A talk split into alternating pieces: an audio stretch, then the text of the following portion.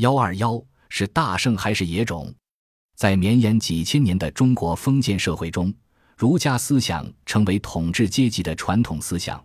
作为儒家思想创始人的孔丘，被捧到令人吃惊的高度，加上各种各样的头衔，罩上一层又一层的灵光圈。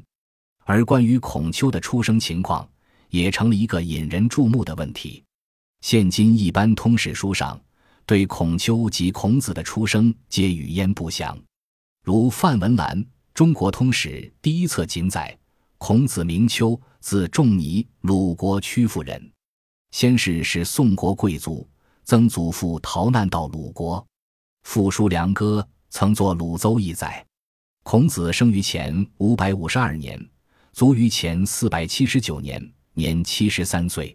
其他通史著作如简伯赞《中国史纲要》，亦大致如是，有的甚至更为简略。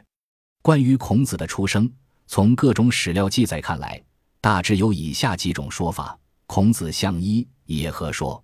司马迁《史记·孔子世家》：孔子生鲁昌平乡邹邑，伯下生叔良哥，哥与颜氏女野合而生孔子。对于野合，唐朝人做过一个解释，认为这是叔良哥年老，而孔子母亲颜只在年少，两人的结合不符合礼仪。如司马真《史记》所引，便说：“今子云也何者？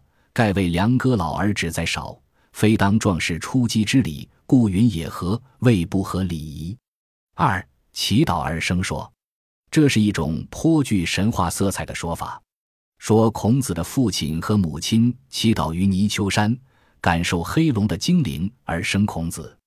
此说见于东汉郑玄《札记谭公正义》所引。《论语传》考谶：“叔良哥与止在岛泥丘山，感黑龙之精，以生仲尼。”在今天看来，此种说法的荒谬是显而易见的。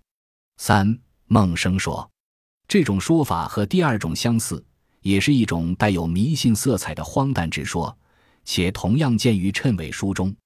这从一个侧面反映出两汉的今文经学家的政治观点，他们为了把孔子尊奉为神。在他的出生问题上，也要加进许多神秘的东西，显得与凡人不同。似乎唯有如此，孔子才能成为他们心目中的圣人。《春秋颜孔图》记载说，孔子母指在孟感黑地而生，故曰玄圣。